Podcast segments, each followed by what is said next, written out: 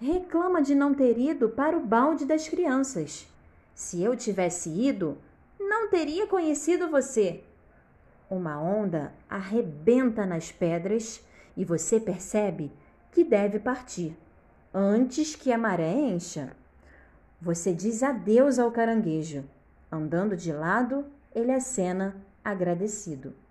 Você corre pela praia, sentindo-se feliz por ter ajudado o bichinho a entender que a vida dele era boa e que ele tinha muita sorte em ser um caranguejo. Pensamentos e moral da história. Procure ver o lado bom das coisas. As situações ruins não duram para sempre. Contente-se com o que você é e com o que você tem. Lembre-se de que aquilo que os outros têm não é necessariamente melhor do que o que você tem. Os problemas ficam menores quando são compartilhados. Converse com seus pais e amigos, eles podem ajudar você a se sentir um pouquinho melhor.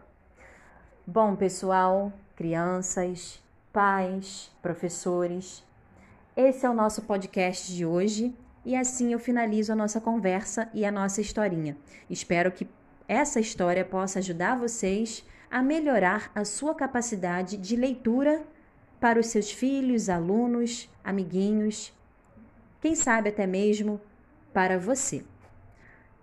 Um beijo no coração de vocês e até o próximo podcast. Estou esperando por vocês. Até mais. Tchau!